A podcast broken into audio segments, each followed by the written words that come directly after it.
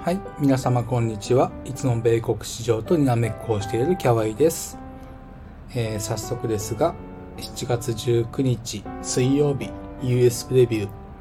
えー、米国市場の展望をしてまいりましょう。同時に昨夜までの米国の流れも一応振り返ります。えー、まず昨夜からいきましょう。えニューヨークダウ7日続伸プラス1.06%。ナスダックプラス0.76%、S&P500 プラス0.71%、ラッセル2000プラス1.27%、半導体指数プラス0.13%となっております。そのうちナスダック、あダウナスダック S&P500 は年初来高値を更新し、ラッセルがちょっと2月2日の高値を抜けない状況となっております。それでですね、昨日の新月、まあ、新月にこだわるわけではないんですけれども、昨日ナスダックや S&P500 が変化日であったということから一応相場の転換というものを考えていたのですが、どうも今夜も上げていくんじゃないかなという予想に変えました。は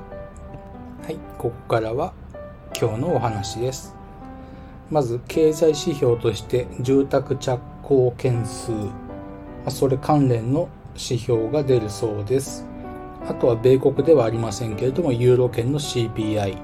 ちょっと注目です。はい、それで今日も高いのではと考えた理由としては、あまり売られているリスクアセットが今3時過ぎなんですけれども、今現在あまりないということですね。アジアの市場は日本を除いてはあまり良くはないやや低調な感じでしたけれども後半ちょっと伸びていることや深センの B 株などが買われているところを見ると外国人の買いはもしかしたら旺盛なのかもしれないなという点が一つあります。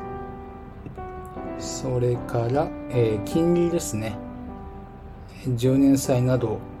随分下げています。今日下げるようであれば一応下げ軸と考えていいと思う。金利が下がれば必ず株が上がるというわけではありませんけれども、まあこういった点も考えますと、ちょっと株高もあり得るかなというのがあります。えー、株高をメインシナリオに考えつつも、ちょっと気をつけたいのは、VIX、VXN 恐怖指数とリアライズボラティリティが下げ止まった感じがします。もしかして上昇すればボラタイルな展開も考えられるので、ここが判断を迷わせるところではあります。それで冒頭申し上げましたように、ニューヨークダウ7日続伸、どこかで調整するんであれば今日あたりかなという懸念もあります。それから、えー、あさってですかね、21日金曜日、経済指標の発表は特に今のところ見当たらないのか見落としているのか分かりませんけれども、えー、マイナー S q があります。オプションの生産日ですね。それから引け後にナスダックのリバランスといったイベントがあります。ちょっと注意が必要ですね。まあ、こういった懸念事項は一応あります。結論から言いますと、ちょっとわからない。高値更新はあってもいいけれども、ボラタイルな展開も考えなければいけない。転換になるのであれば、昨日か今日かなといったところです。ちょっと読みづらい展開かなと思います。あとは何度か申し上げていますけれども、来週木曜日7月27日、あるいは7月26日あたり、ちょっと注意が必要です。昨年10月13日の CPI の安値が高値から197本目。でその10月13日から197本目が今年の7月27日です、